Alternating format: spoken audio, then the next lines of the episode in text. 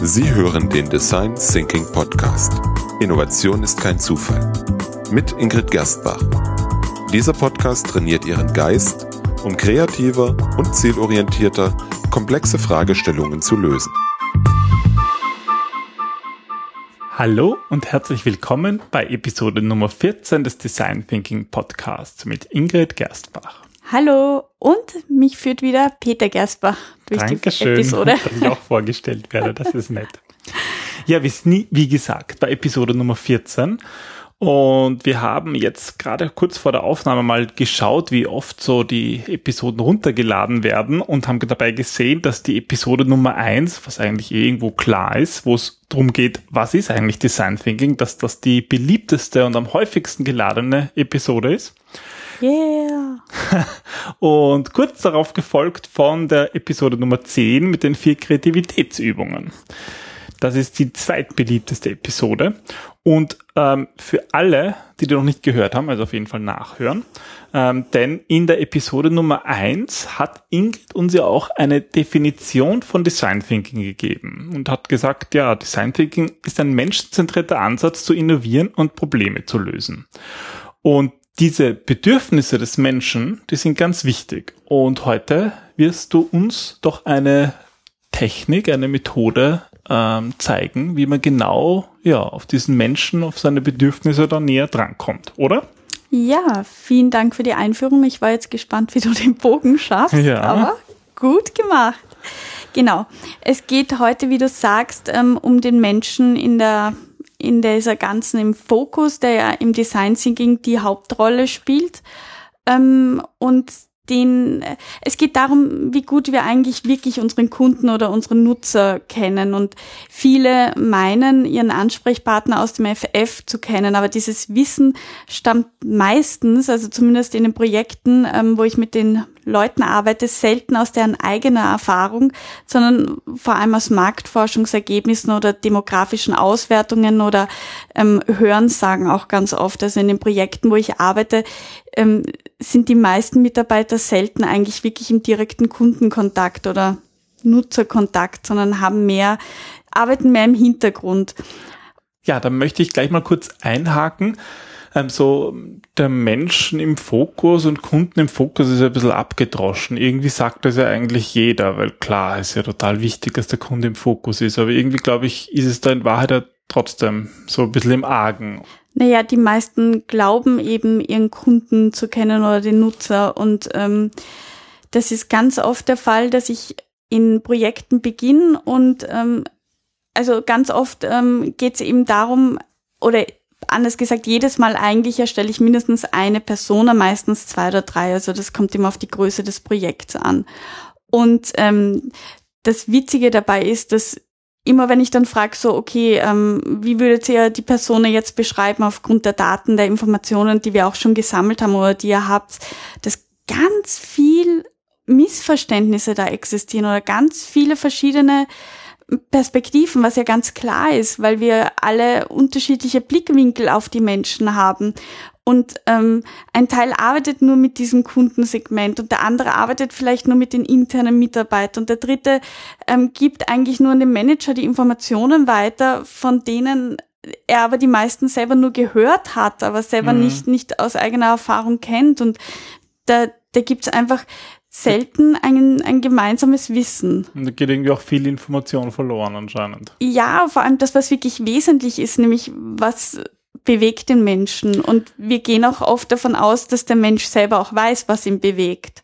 Also ähm, wenn du sagst, na ja, das klingt so abgedroschen und ja klar, ähm, kenne deinen Kunden und so, aber jetzt mal ganz ehrlich, wie gut, also du musst dich auch fragen, wie gut kennt sich der Kunde oder der Nutzer selber? Mhm. Wie gut hinterfragt er selber sein eigenes Verhalten? Mhm.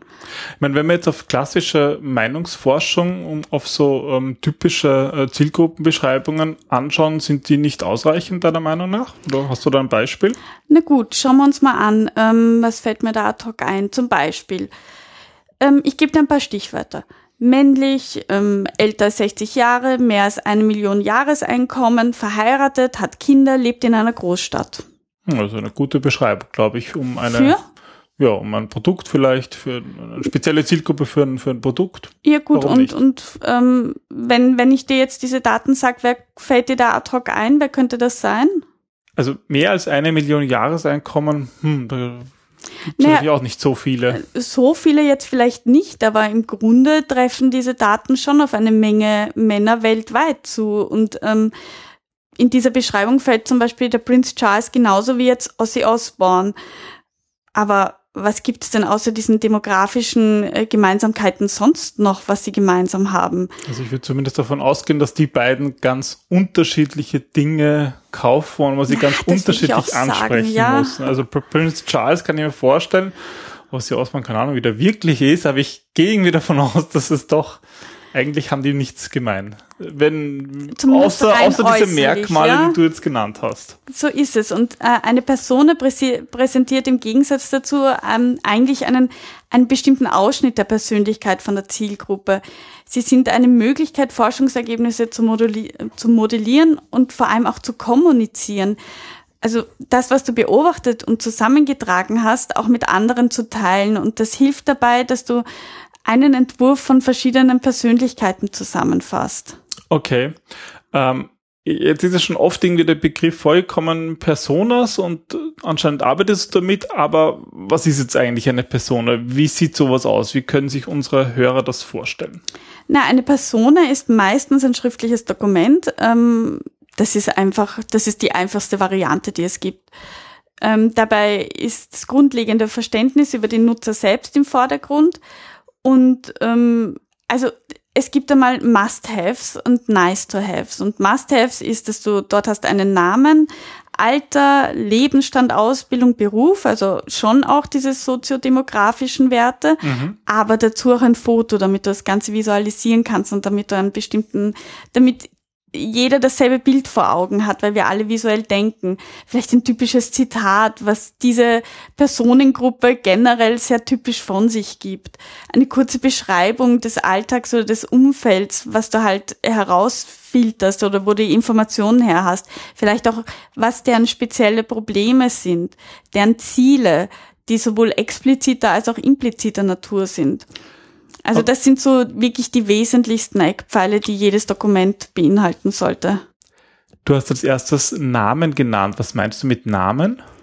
Also eine Person ist einmal eine fiktive Person. Das ist jetzt keine spezielle Person, die wir jetzt aus, aus einem Alltag oder wo wir am Fingerzeig geben und sagen, aus der Zielgruppe nehmen wir die Person jetzt heraus und nehmen genau dessen Namen und eins zu eins, wie es auch in der Realität ist, sondern das ist aus einer Vielzahl an, an Stichproben ähm, einen fiktiven Namen heraus, ähm, den die Gruppe jetzt den Namen gibt, um das Ganze zu visualisieren, das Ganze bildlich darzustellen, mit dieser Person auch zu interagieren. also der kriegt richtigen Namen, Vorname, Nachname, genau, Hans ja. Meyer. Genau, Peter Hans Gerstbach. Meyer, der ist ähm, 33 Jahre alt, kommt aus ähm, Meidling, ähm, ja, Okay.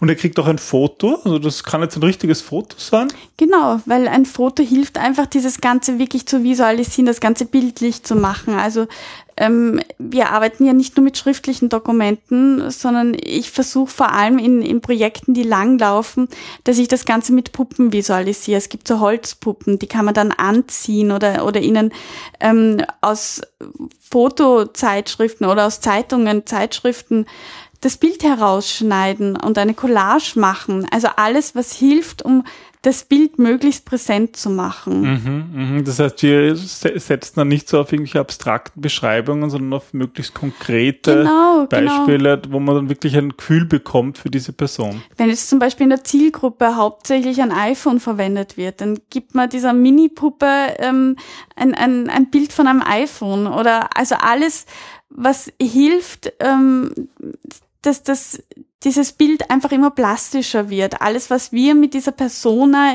ähm, ja in Assoziation setzen, darum geht's. Mhm. Du hast vorhin gesagt, also so wichtig oder fast immer dabei sind so Elemente wie Name, Alter, Foto, eben so Zitat und, und Beschreibung des Umfelds. Ähm, ist das sozusagen, muss man das immer so machen oder kann man das auch noch zusätzlich ergänzen? Naja, das, das wären halt so die Must-Haves. Also das ist einmal wirklich wichtig, dass man das hat, um diese fiktive Person ein bisschen ähm, ja, realitätsgetreuer zu machen, um sich auch selber um einfach ein gemeinsames Verständnis zu haben, von wem wir jetzt eigentlich sprechen, auf wen wir uns da jetzt alle im Team, wenn ich wir sag, meine ich immer im Team einschießen. Mhm. Aber natürlich kannst du noch andere Elemente hinzufügen, vor allem je lebendiger das Bild werden soll, je, je besser die Interaktion, je länger auch das Projekt dauert, desto visueller soll das Ganze auch sein, desto gestalterisch wollen wir damit auch umgehen. Mhm. Dann kannst du zum Beispiel Aussagen über Bedürfnisse und Wünsche, über Verantwortlichkeiten, wenn es jetzt um Prozesse geht, über Motivationen, also welche Agenda verfolgt diese Person? Wie ist denn seine Einstellung, politische, religiöse, was für Probleme hat er, ähm, wie schaut seine Familienstruktur aus, wie schaut der Hintergrund, also alles, was irgendwie hilft, damit wir ein möglichst konkretes Bild und vor allem ein gutes Gespür für diese Person aufbauen können. Okay, also sozusagen alles, was relevant ist, einfach um da eine, eine möglichst konkrete Person sich ausmalen zu können. Genau. Wobei, was gut ist, ist, wenn du, wenn du vor allem ein schriftliches Dokument erstellst, dass es nicht länger als eine Seite wird. Warum? Weil alles, was länger als eine Seite ist, meiner Erfahrung nach einfach nicht gelesen wird. Ja. wenn ich da durchblätter und ähm, das ist ein Dokument, A4-Dokument, ähm, das irgendwie jetzt wirklich nur textlich zwei Seiten ist, das wird wahrscheinlich ziemlich ungelesen in der, Mappe, in der Mappe verstauben.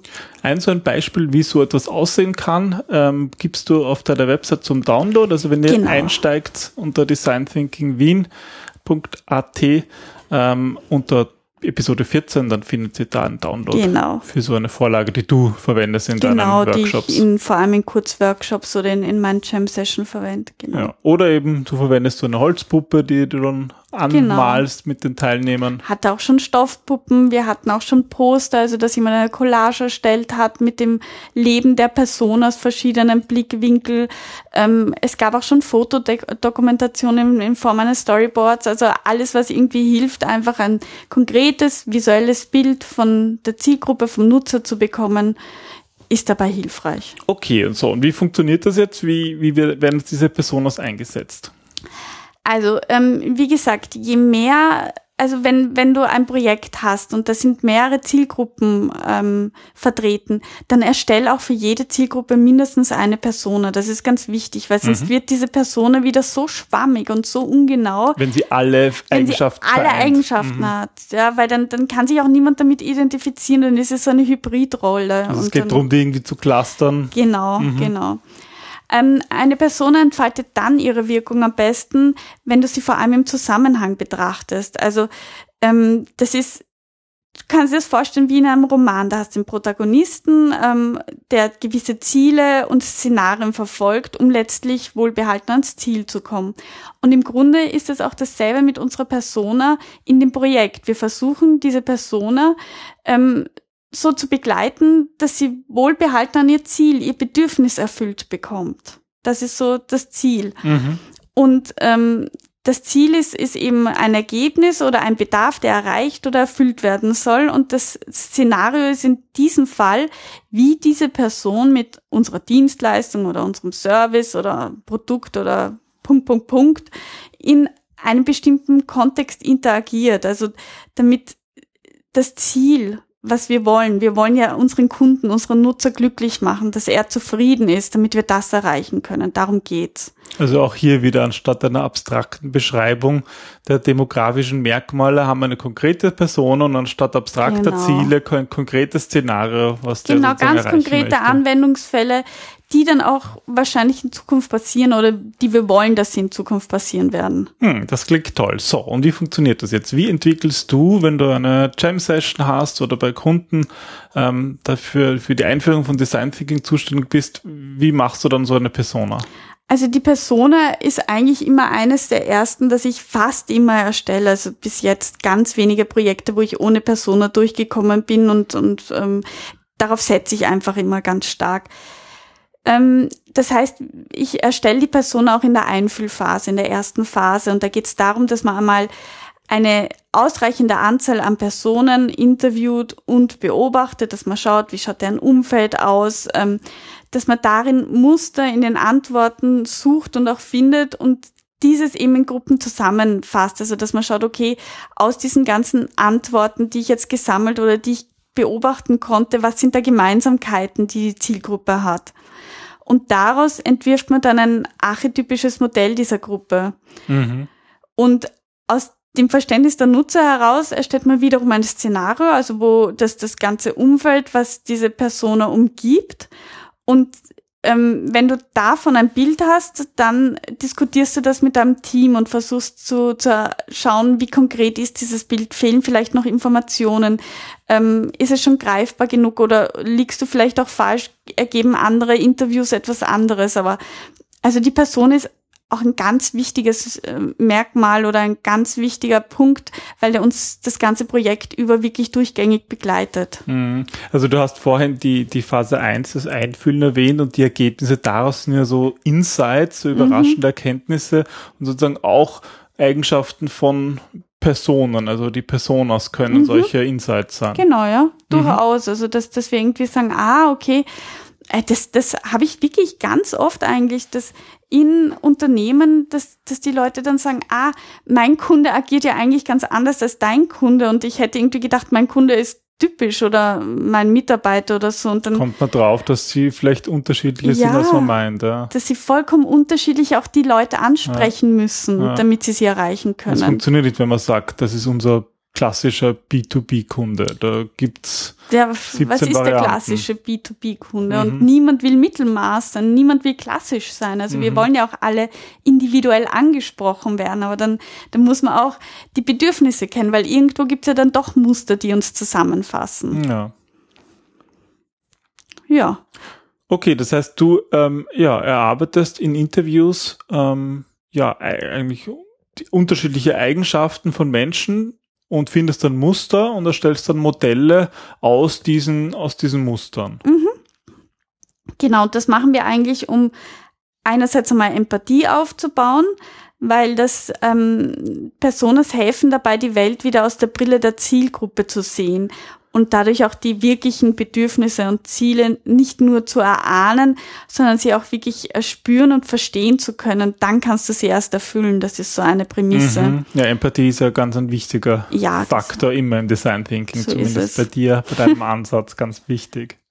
Okay, und wo hilft das noch? Es hilft auch dabei, einen Fokus zu entwickeln, weil du brauchst ein klares Ziel vor Augen, um auch die Prioritäten richtig setzen zu können.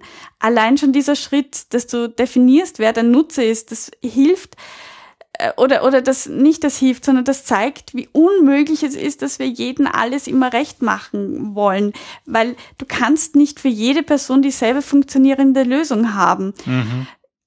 Gleichzeitig schützt uns aber auch dieses Wissen davor, ein, ein ein Produkt oder eine Dienstleistung, ein Service zu entwickeln, der sehr elastisch ist und sich ständig deiner Sicht anpasst weil du hast diesen Gegenpart, du hast diese Person, an der du es immer wieder angleichst und das muss oder ist oft auch nicht deine eigene Meinung. Ja, das heißt, diese Personas hängen ja da bei dir dann im Raum genau. oder die Puppen stehen herum und genau. man kann halt anschauen, okay, wir haben da unsere fünf Personas stehen, was sagen die zu unserem Produkt oder ja, zu unserem was Service? ganz lustig ist, weil dann manchmal auch so wirkliche Diskussionen entstehen, also ähm, da gibt es dann so Methoden, die wir auch in einer späteren Folge mal vorstellen können, wo man dann ähm, wirklich interagiert mit dieser Person und sie im Grunde Stellvertreter sucht, die dann für die Persona stellvertretend Antworten geben. Mhm. Das heißt, es hilft auch sehr zu kommunizieren und irgendwie einen Konsens zu, zu finden. Genau, also weil du arbeitest ja auch in einem interdisziplinären Team im Design Thinking und dabei treffen Menschen mit unterschiedlichen Know-how, Wissen, Erfahrungen und Perspektiven einfach aufeinander und mhm. auch da unterstützen die Personas dabei, ähm, dass so kommuniziert wird, dass alle auf demselben Wissensstand sind. Egal eben, ob du jetzt bei der Beobachtung oder beim Interview dabei warst oder nicht. Ja, in diesem Beispiel von vorhin geht es ja irgendwie auch darum, Entscheidungen zu treffen, oder? So ist es, genau, ja. Weil die, die Welt aus der Sicht des Anwenders auch immer anders aussieht oder, oder die Welt aus der Sicht des Anwenders äh, zu sehen, bedeutet halt auch immer zu sehen, wo, wo liegt der Haken? Warum funktioniert unsere Lösung nicht? Und das, mhm.